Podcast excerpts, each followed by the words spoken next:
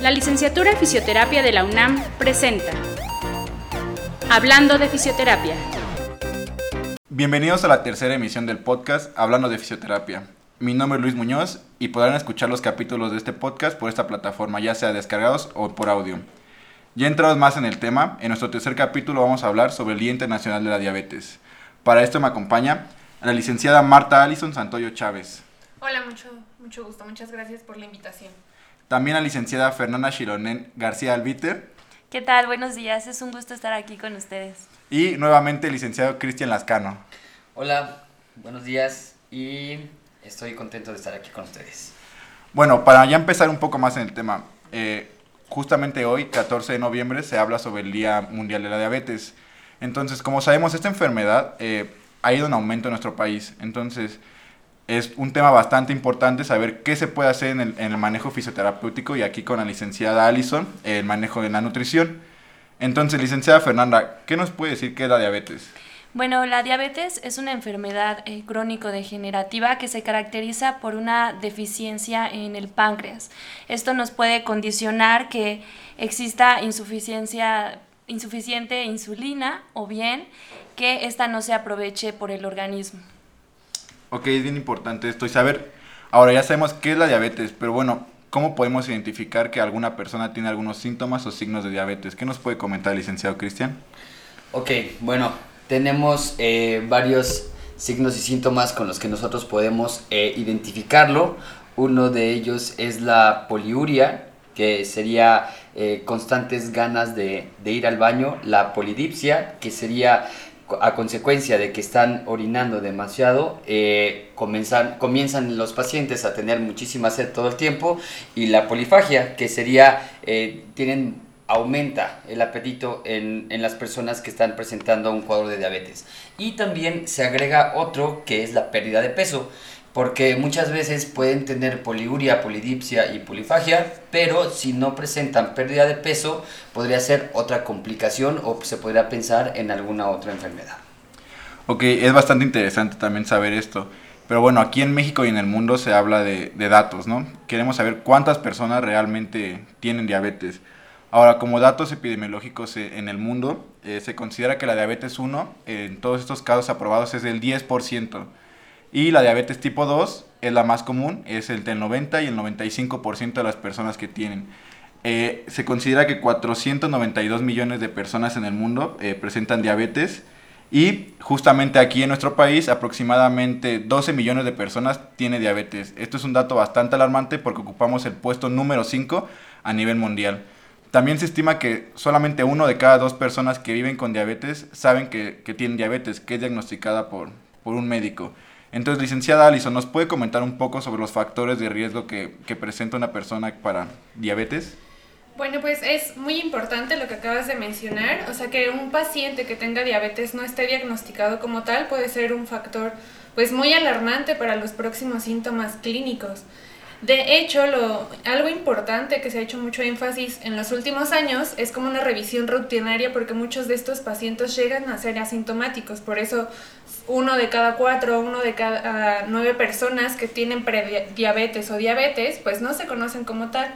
Dentro de los factores de riesgo, bueno, se encuentran principalmente los que más se han relacionado, pues unos malos hábitos de alimentación, el sedentarismo, el sobrepeso. Se sabe que de 10 pacientes con diabetes, aproximadamente 8 pacientes cuentan con sobrepeso u obesidad. También el consumo de tabaco, la hipertensión se han relacionado con los factores que pueden desencadenar o hacer un paciente más propicio para tener diabetes. Ok, eh, ahora bueno, sabemos que existen diferentes tipos de diabetes. Entonces, licenciada Fernanda, ¿nos puede comentar un poco sobre estos tipos de diabetes?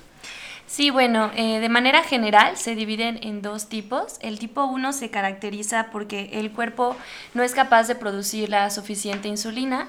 El tipo 2, eh, una de sus características es que el cuerpo no aprovecha la, insulina que produce. Y también eh, se ha acuñado un término que se conoce como la prediabetes, que bueno, se considera a aquellas personas que no tienen tantos altos niveles de glucemia, pero eh, sin embargo son alarmantes y pueden ser candidatos a presentar diabetes. Bueno, también eh, tomando en cuenta lo que nos dice la licenciada Fernanda, eh, uno de los también términos que se han estado utilizando últimamente eh, hablando de la resistencia a la insulina y la prediabetes, es el síndrome metabólico, que es como parte o es el pre para poder ya diagnosticar como tal a una persona eh, con diabetes y son estas altas o picos eh, esporádicos de glucosa que no, no cubre con todo el cuadro de diabetes, pero que puede comenzar a tener algún tipo de afectación metabólica como tal. Eh, también es bastante importante eh, otro tipo de diabetes, que sería la diabetes gestacional. Eh, esta diabetes se presenta principalmente entre el segundo y el tercer trimestre de, del embarazo. Y bueno, puede tener también diferentes complicaciones en este. Entonces hay que tener este tipo de manejos. Pero bueno, principalmente, como lo comentaba la licenciada, es el tipo 1 y tipo 2. Bueno, es, es muy importante y qué bueno que retomas la diabetes gestacional en nuestro país pues ha visto como una prevalencia mucho más alta que en los últimos 10 años y esto es muy importante hacer énfasis que los factores de riesgo son muy distintos en una paciente embarazada. Actualmente se ha visto que una mujer que se embaraza después de los 25 años tiene un riesgo mayor a tener diabetes gestacional, que tenga antecedentes ya de familiares eh, o personales que tuvieran diabetes gestacional como tal. Y muy importante que las pacientes con sobrepeso u obesidad son pacientes que tienen un 60% de tener eh, diabetes gestacional. Y esto es muy importante porque no solo son complicaciones para la madre, se ha visto que también pueden afectar eh, al bebé una vez después del parto, pueden tener sobrepeso, pueden ser partos prematuros o que una vez eh, del nacimiento, 10 años después, puede ser un paciente propenso tanto a diabetes tipo 1 como a diabetes tipo 2. Eh, son datos bastante alarmantes en este sentido, pero bueno, ahora sabemos que nuestro país ocupa un puesto bastante alto en, en, a nivel mundial en diabetes, pero bueno, ya más centrados en el tema, ¿cuáles serían las complicaciones más frecuentes eh, que nos competen como fisioterapeutas a nosotros, licenciado Cristian? Bueno, eh, hablando de complicaciones, tenemos en general la retinopatía diabética, la nefropatía diabética, la neuropatía diabética, que esta nos, da, nos puede dar como consecuencia eh, una de las complicaciones más graves a nivel funcional, que sería el pie diabético, que otra de las complicaciones del pie diabético sería la amputación.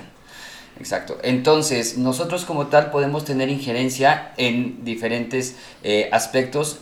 una de las Em, de lo que se ha estado trabajando y es la prevención. Y dentro de la prevención tenemos la prevención de las complicaciones, que sería la terciaria, y es donde nosotros entramos de manera directa, pero podemos tener injerencia en la prevención primaria y la secundaria. Prevenir o evitar que la neuropatía diabética avance y esto tenga complicaciones metabólicas, tisulares y que te lleve a un daño que te pudiera pensar o que pudiéramos pensar en un pie diabético o amputación justamente tocas un tema bastante interesante en el sentido de que, bueno, eh, se consideraría que los fisioterapeutas podemos emplear más en el tercer nivel de atención, que ya sería el tratamiento de las complicaciones. Pero bueno, algo importante aquí sería hablar también del primer nivel de atención, ¿no? Que sería la prevención. Entonces sabemos que es mejor prevenir que tratar algunas complicaciones y también es más barato en el sentido de que involucra menos gastos sanitarios, involucra menor atención del personal sanitario también. Pero bueno, eh, se considera que es mejor prevenir en el sentido de estilos de vida. Entonces, licenciada Alison, ¿qué nos puede comentar en el sentido de prevenir eh, en los estilos de vida? Bueno, es, es creo que una parte muy importante. El tener cuidados en la alimentación es algo que se ha hecho mucho énfasis, se ha dado mucha promoción, porque como tú comentas, el hacer una intervención en la primera etapa es mucho más sencillo, es mucho más económico también para el sector salud, que tal vez tratar ya complicaciones, dar un tratamiento farmacológico, pues implica mucho más, mayores gastos.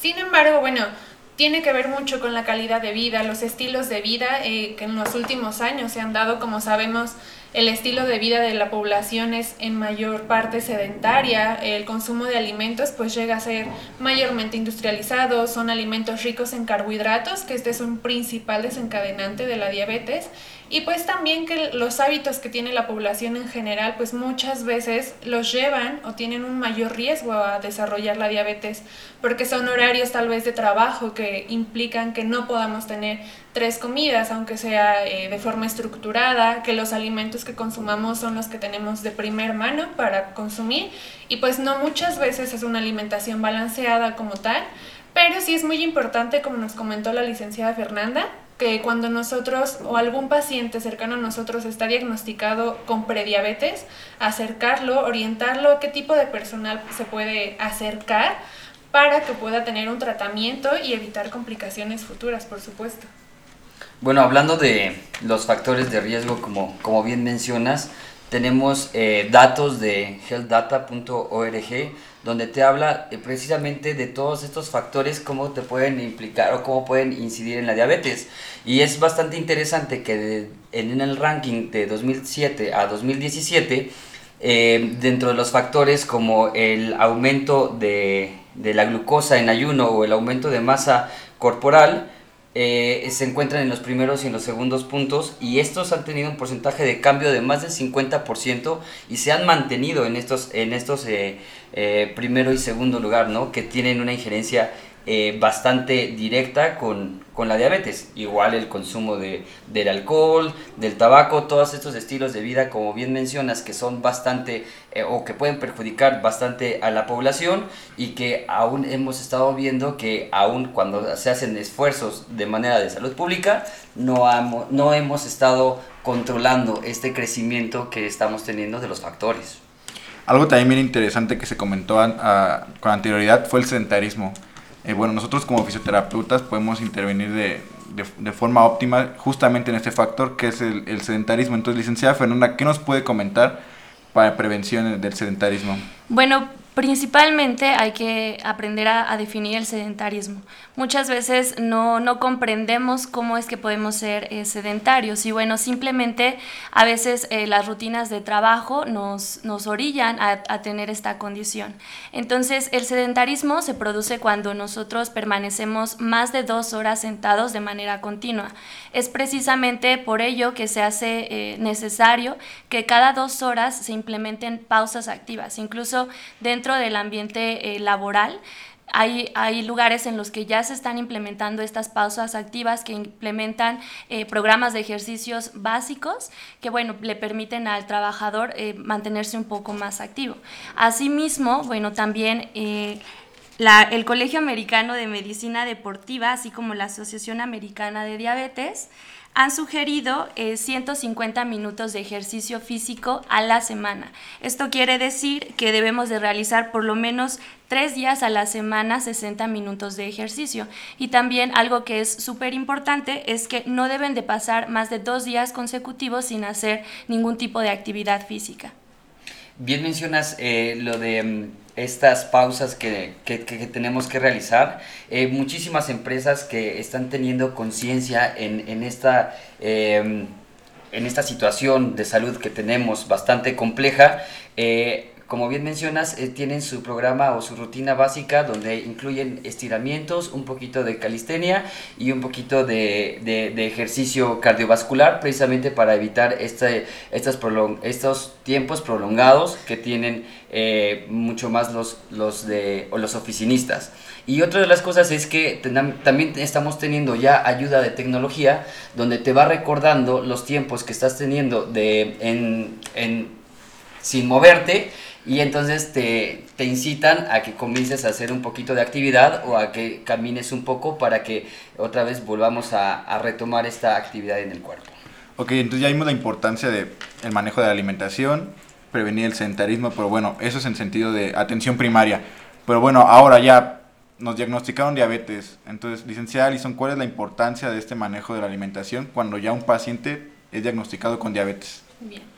Pues es, como comentaba al inicio, es uno de los factores más importantes. Se ha visto que un paciente diagnosticado con diabetes que lleva un buen tratamiento tanto farmacológico como nutricional es un paciente que puede vivir completamente sin alguna complicación. Ahora resulta muy complicado que, bueno, en una atención ya a nivel eh, primario secundario, muchas veces los pacientes se acerquen tanto al departamento de nutrición, tanto al departamento de fisioterapia. Sabemos que eh, como eh, personal de, de, la salud, pues em, es muy complicado que se dé una atención multidisciplinaria, pero un paciente que tenga la conciencia de su alimentación, de qué alimentos consumir, pues es como un parteaguas para su tratamiento. Ahora, como nos comentaba el licenciado Cristian, pues a nivel social se ha hecho como mucho énfasis en este tipo de tratamientos ya para los pacientes diagnosticados con este tipo de aplicaciones que nos ayuda a llevar un registro de nuestra alimentación, eh, el tipo de actividad física que podemos hacer. Sin embargo, considero que es mucho concientizar a la población del tipo de alimentación y la actividad que lleva que lo va a llevar a tener un mejor estilo de vida y una mejor calidad de vida. Y eso es bastante importante, lo que mencionas de los cambios en el estilo de vida y un punto también eh, a, a mencionar es la conciencia que tiene el paciente de la enfermedad que está, que está presentando, ¿no? Creo que al inicio muchas veces ellos pasan por la fase de negación y también a lo mejor podríamos pensar en otro soporte psicológico para eh, la atención completa o integral del paciente, del paciente con diabetes. Es bien importante saber esto que, como bien lo comentaba la licenciada Alison, el manejo tiene que ser multidisciplinario, tiene que ser también intervención tanto farmacológica como no farmacológica. Ambas tienen pues cierto peso y son importantes para que nuestro paciente no tenga estas complicaciones. Pero bueno, eh, la realidad es otra. Sabemos que ya aquí en nuestro país muchas veces vemos a nuestros pacientes ya cuando tienen complicaciones. No tenemos todavía esa cultura de prevenir y aún así justamente se les diagnostica diabetes y tienen la idea de, bueno, no, este, no pasa nada, no puedo tomar eh, puedo seguir tomando este, cosas dulces y justamente los carbohidratos no bajan, siguen todo esto. Entonces, ¿qué nos puede comentar el licenciado Alison? Pues, creo que acabas de tocar un punto muy importante sobre el consumo de bebidas azucaradas. Tal vez hemos escuchado que en los últimos años eh, la industria eh, se ha sometido a varias como pruebas o restricciones. En los últimos años se ha agregado impuestos a bebidas azucaradas. Sin embargo, bueno, esto no ha sido un parteaguas. Creo, como lo hemos mencionado, tiene que ser una atención al paciente. Se trata más de concientizar. Creo que estas cuestiones a nivel de, eh, de salud pública difícilmente van a hacer un cambio en pacientes a los que estamos cercanos nosotros. Eso puede ser algo que podamos ver claro, un mejor resultado en los próximos 10 años tal vez, pero de manera inmediata creo que se tiene que hacer mucha conciencia del estilo de vida. Como mencionaba, muchas veces los pacientes no tienen conciencia de la enfermedad o de las complicaciones que esto puede llevar. Sí, y eso es bastante importante. Eh, ahorita que mencionas el tema de salud pública, o sea, sabemos que de 2007 a 2017 la lo que causa mayor eh, muerte aquí en México, bueno, el tercer lugar es la diabetes. En primer lugar estamos con las cardiopatías, en segundo lugar las enfermedades renales y la diabetes en tercero. Pero que eh, quien causa muerte prematura y pensando en muerte prematura es eh, menor a la esperanza de vida que se tiene de forma estandarizada a nivel internacional, pues tenemos que la diabetes saltó del punto 6 al punto 4 o al ranking 4 en 10 años nada más. Entonces creo que sí necesitamos hacer una conciencia bastante eh, fuerte y a lo mejor un poquito más eh, agresiva, por decirlo de alguna manera, con relación a las complicaciones y a cómo poder atenderse de forma, de forma temprana. Ya que eh, hablando del sistema sanitario, y este también podría ser otro punto, el gasto que hace el sistema sanitario mexicano para atender la complicación y para atender a los pacientes que ya están diagnosticados con diabetes, pues es bastante alto.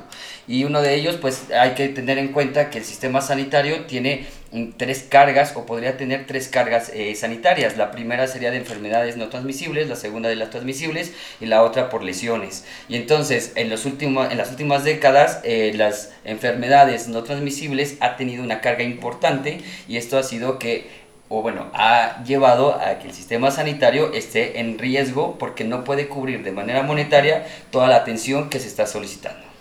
Exacto, es bastante interesante todo esto. Entonces, volvemos a retomar Sería más fácil prevenir que tratar. involucra todo este tipo de factores. Pero bueno, lamentablemente aquí no se hace. Eh, como bien lo comenta la licenciada Alison, se esperaría que en un futuro, ni siquiera a corto plazo, sino estamos hablando de algo ya entre mediano y largo plazo, eh, ver este tipo de, de, políticas en salud pública, tipo de prevención, eh, hacer más consciente a la sociedad que realmente este tipo de factores del estilo de vida nos está afectando no a un, eh, digamos, un envejecimiento saludable o, o, a prevenir cierto tipo de enfermedades, sino al contrario, estamos llegando a, subir drásticamente en años rankings en diabetes, en obesidad, entonces va a ser bastante interesante todo esto. Pero bueno, entonces, licenciada Fernanda, ¿qué nos puede comentar en el tema de, de ejercicio? Porque bueno, sabemos que son hábitos o estilos de vida y el ejercicio debería de ser uno y, y muy importante. Entonces nosotros como fisioterapeutas, ¿qué podemos darle o ofrecerle al paciente en el sentido del ejercicio físico? Bueno, el ejercicio físico es un pilar fundamental en el tratamiento de estos pacientes. De hecho, va a entrar tanto en la parte de la prevención como en la parte del tratamiento. Está en todos los niveles de atención. Ya comentábamos que parte del tiempo que se tiene que realizar a la semana son 150 minutos y bueno, algo característico de este ejercicio en el caso de los pacientes con diabetes es que debe ser de predominio aeróbico. Esto quiere decir que bueno, hay que implementar una rutina de caminata, de correr, hacer actividades que incrementen eh, el consumo de glucosa y tanto a nivel muscular como a nivel hepático.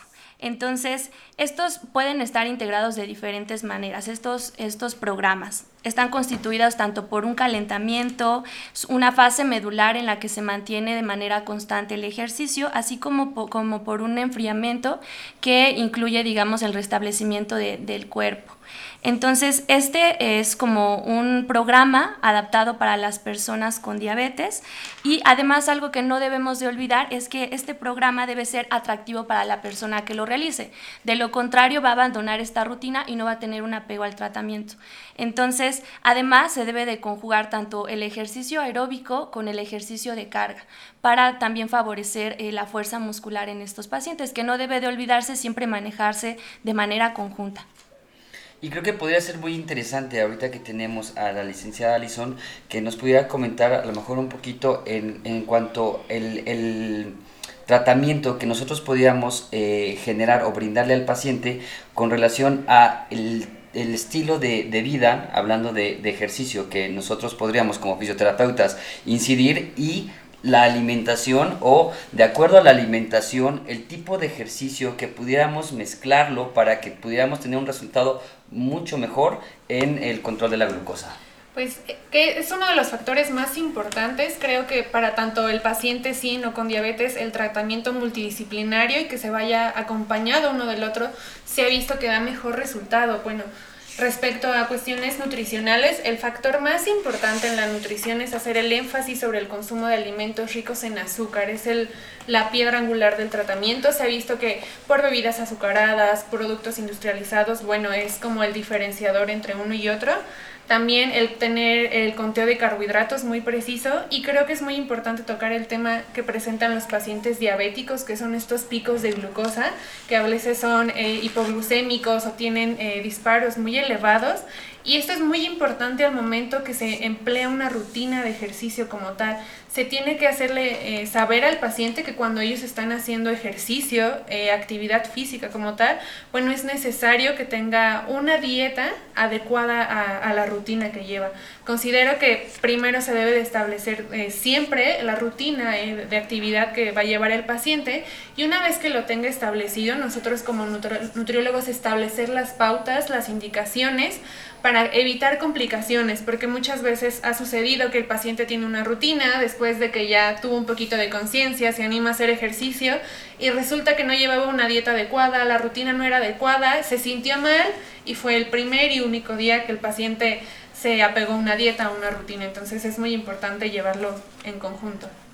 Y justo eso que mencionas es bastante interesante porque muchas veces nosotros cuando atendemos a pacientes con, con diabetes, eh, ellos nos mencionan que comenzaron con el ejercicio, como bien dices, y no tienen una dosificación adecuada y no tienen una... Eh, un entrenamiento adecuado de qué tipo de ejercicio podrían ser los que ellos eh, pudieran hacer y entonces llegan con una barbaridad de tratamientos de, de, propuestas de ejercicios que necesitamos modificarlas y hacer conciencia de ello, ¿no? No podemos a lo mejor eh, nosotros hablando de un paciente eh, diabético ya con 5 años de evolución, a lo mejor no podríamos colocar cualquier tipo de ejercicio, ¿no? Necesitamos ejercicio adecuado para cada uno de los niveles que ellos van presentando. Sí, lo que comentan es muy importante. En realidad ah, se han planteado diversos programas de ejercicio, entre ellos también se encuentra el ejercicio interválico de alta intensidad, que es ya muchísimo más intenso y claro, no puede estar adaptado para cualquier persona. Es precisamente por ello que surge la, necesidad también de hacer pruebas de tolerancia hacia el ejercicio, que nosotros como fisioterapeutas debemos de implementar antes de proponer una rutina de ejercicio para nuestros pacientes. Y de igual manera, es súper importante que vigilemos durante la práctica del ejercicio todos los signos de alarma que nos puedan indicar que tenemos que detener algún ejercicio. Entonces no podemos dejar de lado tampoco estas, estas características. Justamente es un tema bastante importante que acabas de tomar. Eh, como bien lo dicen, tienes diabetes y todos te dicen, tienes que comer bien y tienes que hacer ejercicio. Pero nadie te dice, tienes que ir con el nutriólogo, tienes que ir con el fisioterapeuta. Y bueno, el paciente dice, bueno, entonces eh, voy a dejar de tomar este refresco, voy a empezar a, comer más sano, me voy a salir a correr todos los días o me voy al parque a, hacer diferentes actividades. Pero es bien importante saber que este tipo de pacientes que están involucrados en el sentido de, que ya presentaron diabetes, están diagnosticados con diabetes, tienen que tener un manejo multidisciplinar, en el sentido que tienen que tener sus, sus visitas al médico, tienen que ir con el nutriólogo, tienen que ir con el fisioterapeuta para que les dé indicaciones, les haga una valoración oportuna y les dé justamente el plan de tratamiento adecuado para ellos en el sentido de, del manejo de su enfermedad. Porque si no, tenemos los, los, datos que acaban de presentar. Poca adherencia al tratamiento, una, una única vez que hacen ejercicio y que comieron bien y mejor dicen, ¿sabes qué? No es lo mío, prefiero vivir los últimos días que me queden bien. Cuando realmente podría ser mejor con un adecuado plan alimentario y ejercicio, tener una vida totalmente saludable. Sí, exactamente eso que, que, que dices es es importante porque muchas veces cuando eh, encontramos a los pacientes con diabetes le preguntamos qué tipo de ejercicio están haciendo o cuál es la actividad que ellos realizan y entonces muchas veces ellos piensan que el hacer aseo de casa, si estamos hablando de que son amas de casa o oficinistas que van caminando eh, o que suben y bajan escaleras porque viven en el tercer piso y ellos piensan que eso ya es ejercicio. Hay que recordar que una vez que nosotros eh, tenemos eh, el, el, hábito o ya estamos acostumbrados a subir ciertas eh, cantidades de escaleras porque vivimos en el tercer piso desde hace 10 años, eso ya no es considerado como ejercicio dentro del plan que nosotros debemos eh, de eh, trabajar con los pacientes. Otro punto de ellos es que de repente eh, les mencionas qué tipo de ejercicio están haciendo y entonces ellos te empiezan a decir que están haciendo carga de peso o están haciendo pesas o van al gimnasio y, más que algún ejercicio cardiovascular donde jueguen con todo el sistema, bueno, con toda la frecuencia cardíaca y todo el metabolismo que cambia por el aumento de la frecuencia cardíaca, están haciendo un ejercicio que a lo mejor no va a tener un impacto como tal en el control de la glucosa. Bueno, creo que es algo que todos hemos experimentado tal vez con pacientes que van al gimnasio, que el entrenador les puso una super rutina y justo acabas de comentar algo muy importante que es la frecuencia cardíaca y la importancia que juega tanto en el tratamiento como en la actividad física. Sabemos que mucho de esto, como comentábamos al inicio, son pacientes con sobrepeso, con obesidad, entonces son pacientes que les ponen rutinas larguísimas, son pacientes que llevan rutinas que tienen una mayor carga de peso y tal vez el entrenador, como está acostumbrado a cierto tipo de entrenamiento, pues el paciente lleva... Eh, una rutina similar, el mismo entrenador es el que da la dieta, entonces es muy importante pues dar como difusión de que los pacientes una vez que están diagnosticados deben de ser tratados y atendidos con el personal indicado, que deben de llevar un tratamiento muy preciso, que deben de acercarse al personal que está capacitado como tal, porque esto nos puede traer complicaciones a la larga si una rutina está mal empleada, una dieta está mal empleada, lejos de beneficiarlo como tal, vamos a tener complicaciones muy, de muy segura forma. ¿Cuáles podrían, ya que tenemos a una eh, nutrióloga dentro de, de, de, de, aquí del podcast, cuáles serían los alimentos que estarían contraindicados o, o cuáles serían los prohibidos completamente para un paciente diabético? Principalmente, como lo comentaba hace un momento, todos los productos que tengan azúcar, todas las, todos los refrescos, bebidas con alto contenido, se ha visto que después de que consumen un jugo industrializado que tiene aproximadamente 5 o 6 cucharadas de azúcar, sus picos de glucosa se elevan demasiado.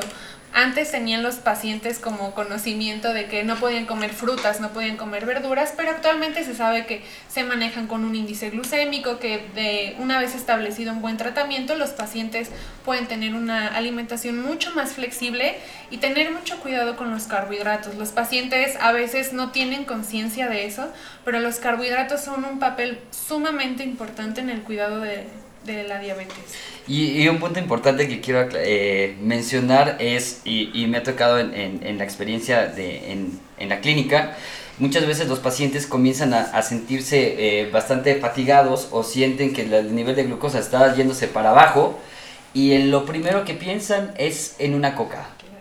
¿Qué tan importante es eliminar eso en los pacientes? Es, es sumamente importante, o sea, yo creo que es la piedra angular del tratamiento a pesar de que han hecho como mucha el, como la evolución de las bebidas, que son bebidas que tienen cero azúcar, es muy importante también hacer énfasis a los pacientes que la investigación se ha inclinado un poquito hacia los edulcorantes. Es muy importante que ellos sepan que tampoco son la opción A del tratamiento, que bebidas sin azúcar o bebidas light no son la opción como tal. La investigación en los últimos años ha visto que estas bebidas en un consumo crónico pueden hacer que la resistencia a la insulina sea mucho más notoria. Entonces, lejos de ayudarnos, se pueden ver eh, afectados por el consumo de estas bebidas. Entonces, los refrescos creo que es la parte más importante de...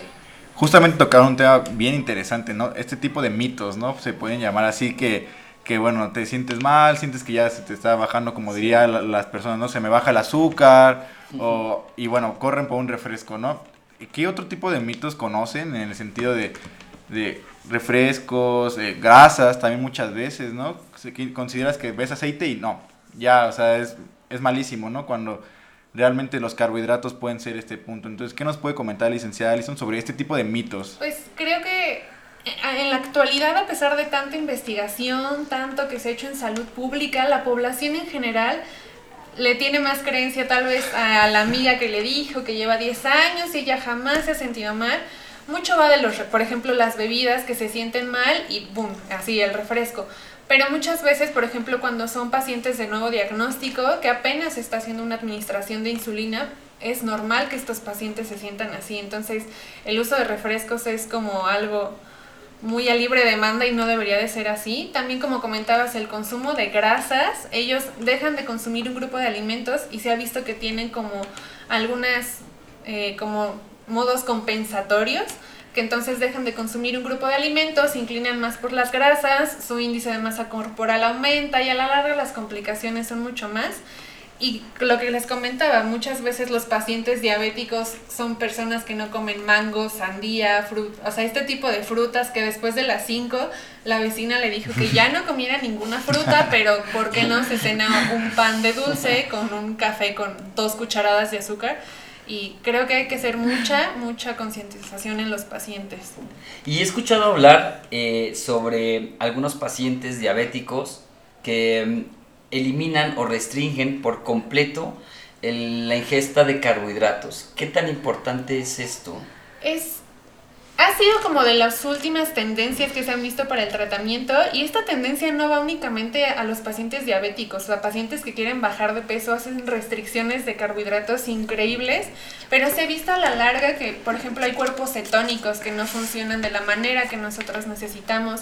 Sabemos que mucho de nuestro organismo se maneja con niveles de glucosa y las indicaciones muchas veces para los pacientes es que sean carbohidratos complejos, o sea, lo que van de granos enteros, que no sean consumos de harinas refinadas, de azúcar como tal, de panes industrializados. Entonces, únicamente hay que llevar un tratamiento muy específico. Yo no considero que la restricción de carbohidratos como tal al 100% sea el mejor tratamiento para estos pacientes. Y bueno, justamente tocamos este tema, ¿no? Pero bueno, eh, hay gente que nos escucha que no necesariamente es de, del personal de la salud. Entonces, ¿nos podrías dar un poco de ejemplos de ese tipo de alimentos?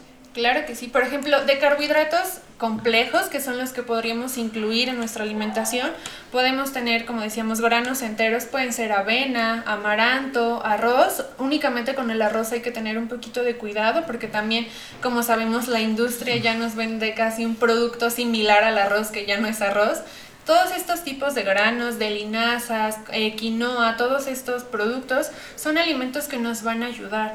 Los carbohidratos simples son aquellos que tienen una mayor absorción, entonces a un paciente con diabetes le va a ocasionar un pico de glucosa, que justo en el tratamiento es lo que queremos evitar, que son todos los, productos industrializados, son los dulces, refrescos especialmente, el azúcar de mesa también es un azúcar simple y esos tipos de carbohidratos son los que necesitamos restringir en este tipo de pacientes.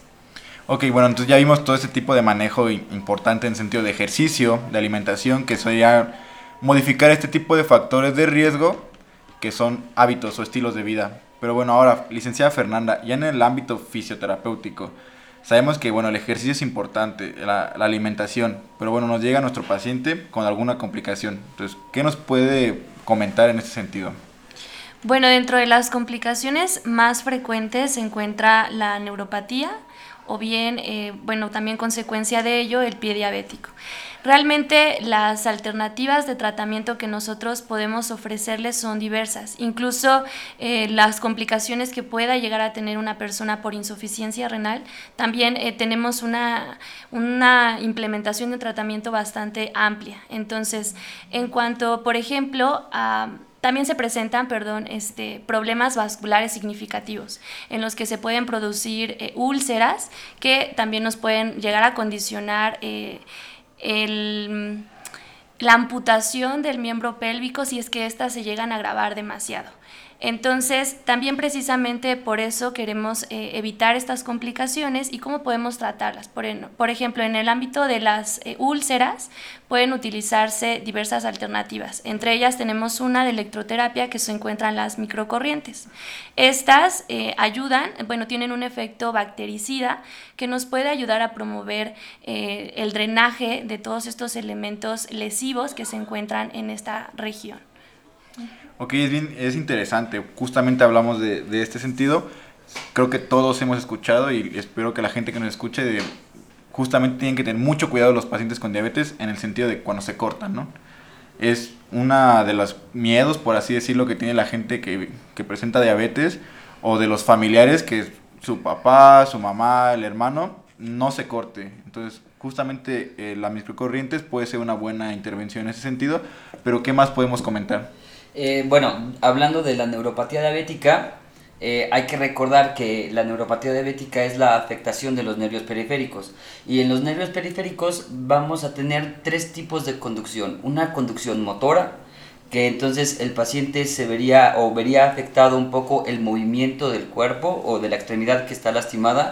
Posteriormente eh, la sensitiva, a lo mejor podemos tener alguna alteración que no, eh, no puede ser solamente alguna eh, hipoestesia o no sentir tanto algo, sino también puede ser alguna alteración como tal, o sea, que sientan de forma rara la pierna o, que sientan eh, mucho más o sientan como ardor, hormiguitas, etc. Entonces esto hablamos de eh, parestesia. Y el último que también es importante y a veces se nos olvida un poco, la porción autonómica y esta porción autonómica tiene que ver con la sudoración de la piel, el estado de la piel misma, eh, si está muy delgada la piel, si está muy brillosa, esto también son unos de los de los eh, puntos importantes que tenemos que estar eh, evaluando o que las personas que tienen diabetes y nos están escuchando están revisando la calidad de su piel que puede ser un, un significativo en cómo está o qué tan avanzada podría estar esta neuropatía.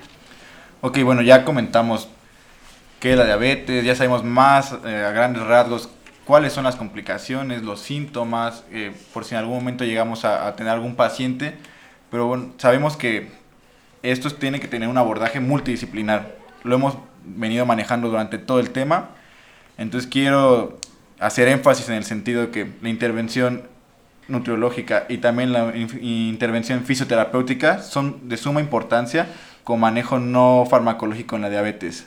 Y a lo mejor también podríamos pensar un poco, hablando de la neuropatía diabética, que es eh, de lo que nosotros los fisios eh, tenemos mucho mayor injerencia, eh, ya que está presente esta, esta neuropatía, nosotros como como fisioterapeutas tratar de eh, estimular la sensibilidad, trabajar el, la porción motora, eh, em, decirle al paciente todo el cuidado autonómico, pero a lo mejor también podríamos echar mano un poco de nutrición con todo el aspecto que puede, es todo el alimento que podríamos pensar que es neuroprotector, ¿no? Claro, pues se ha visto de la investigación mucho va de esto, de qué alimentos en este sentido nos pueden ser de, gran ayuda. Se ha visto que, por ejemplo, la utilización de omegas ha sido como uno de los parteaguas en esta, en esta parte de la neuropatía. Se ha visto que también el conteo de carbohidratos, que el paciente esté muy consciente de cuánta eh, cantidad de carbohidratos, que es un trabajo complejo, porque yo creo que realmente eh, uno en el día a día no tiene conciencia de qué, está pasando. Entonces, estos alimentos protectores son muy importantes. Eh, se pueden incluir, por ejemplo, omegas 3, que son los que más se han utilizado. Eh, antioxidantes, también se ha visto que están muy relacionados con esto. Pueden ser alimentos en omega 3 eh, los pescados son como los principales, pero también la situación un poco compleja que resulta aquí es llegar al requerimiento de estos. Entonces, por eso se, se indica una combinación como tal de alimentos ricos en antioxidantes, alimentos ricos con omega 3, que nuestros requerimientos vitamínicos y de minerales en un paciente estén completos. Eso es muy importante. Se ha visto que para la neuropatía un paciente que tiene la dieta más equilibrada, también que tiene una dieta rica en fibra, tienen mucho mejor, su clínica es menos eh, grave que en un paciente que tiene una alimentación muy descontrolada en este sentido. Y hablando al respecto de, de la neuropatía, estaba platicando con la licenciada Fernanda eh, antes de, de, entrar al aire y estábamos comentando con relación a qué era lo que te llevaba a nosotros como, o bueno, de manera fisiológica a tener una destrucción del nervio periférico eh, a consecuencia de la diabetes. Y me pareció muy interesante lo que me decía la licenciada Fernanda.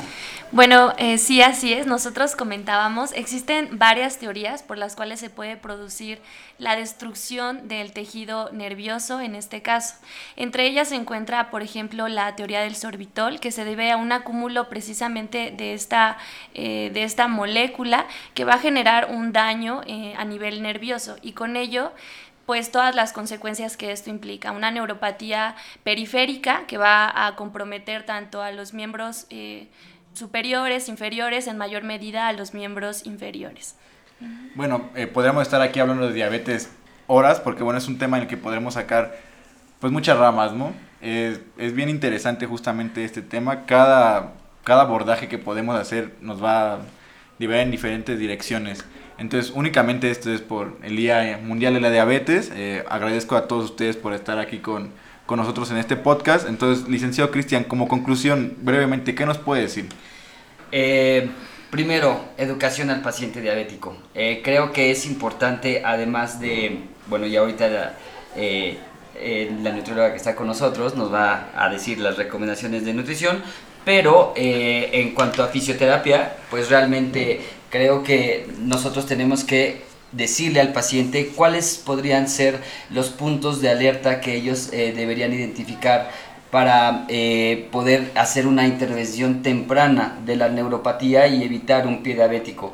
Eh, primero que nada, que estén revisando constantemente la piel, el estado de la piel, que no den por alto el que sientan dormida eh, una parte del cuerpo, que no den por alto que de repente sientan como ardorcito, arañitas, que no den por alto que a lo mejor antes podían eh, mover los dedos de los pies y ahora ya no puedan moverlo tanto, etcétera, que tengan alguna alteración motora o hasta a lo mejor que los mismos familiares les vayan mencionando que están caminando un poquito más raro o que están teniendo algunas actividades, algunas posturas que eran o que no estaban eh, presentes en ellos, es uno de los puntos importantes. El ejercicio es importante y el manejo con un fisioterapeuta también es bastante importante en estos pacientes. Licenciada Alison, ¿qué nos puede comentar usted? Bueno, por último, un tema muy importante que mencionamos al inicio, cuando nosotros tenemos factores de riesgo, que tenemos tanto eh, familiares de primera línea, tenemos factores como sobrepeso, obesidad, recomendarle al paciente que se haga chequeos rutinarios de cómo están sus niveles de glucosa. Es muy importante que los pacientes cuando tienen un IMC por arriba de 25 tengan chequeos mínimo una vez por semestre para tener eh, pues bien vigilada esta situación. Y respecto al cuidado nutricio, pues una vez que el paciente ya está diagnosticado, hacer mucho, mucho tema en la educación de su alimentación, como comentaba el licenciado, es muy importante enseñarle al paciente cómo puede vivir con la enfermedad, qué tipo de alimentación debe de llevar, que tiene que ser una alimentación balanceada, hacer restricción en el grupo de alimentos, que la actividad física tiene que estar acompañado de este régimen y también hacer énfasis, creo que es muy importante, de las complicaciones que puede tener el paciente si no lleva una alimentación adecuada. y licenciada Fernanda. Bueno, ya eh, solamente complementando parte de lo que decían los licenciados, pues que el ejercicio físico y la dieta van a ser los pilares del tratamiento del paciente con diabetes. Incluso en muchos casos estos pueden ser capaces de, de controlar las medidas suficientes para poder controlar los niveles de glucosa. Tener muy en cuenta también que el trabajo con el paciente diabético siempre debe ser multidisciplinario. No podemos trabajar de manera aislada, ya que eh, nosotros como fisioterapeutas al implementar una rutina de ejercicio, ya lo comentábamos también, depende completamente de la alimentación que él lleve en su día a día. Además de que siempre nosotros tenemos que vigilar, es nuestra obligación, que haya ingerido sus alimentos, se haya aplicado de manera oportuna sus, sus medicamentos, que evitar que lo aplique, por ejemplo, la insulina en áreas de en músculos que nosotros vayamos a trabajar durante nuestra rutina de ejercicio, que además eh, también el hecho de, de consumir carbohidratos de rápida absorción, que a veces cuando existe una descompensación en nuestra rutina de ejercicio, puedan este, ayudarnos, como por ejemplo jugo, o algo, algún este, aditamento que pueda ah, contrarrestar esos signos eh, como mareo, náuseas, que puedan alertarnos durante nuestra terapia. Bueno, pues muchísimas gracias a todos por estar aquí en, en este capítulo. únicamente nada más enfatizar que el manejo debe ser multidisciplinario y la de esta modificación de todos los estilos de vida. Pues muchas gracias. No se pierdan nuestro próximo episodio. Muchas gracias. Nos vemos. Las opiniones, comentarios y experiencias emitidas en este programa son de exclusiva responsabilidad de quien las expresa y no representan necesariamente el pensamiento de la licenciatura en fisioterapia ni de la UNAM.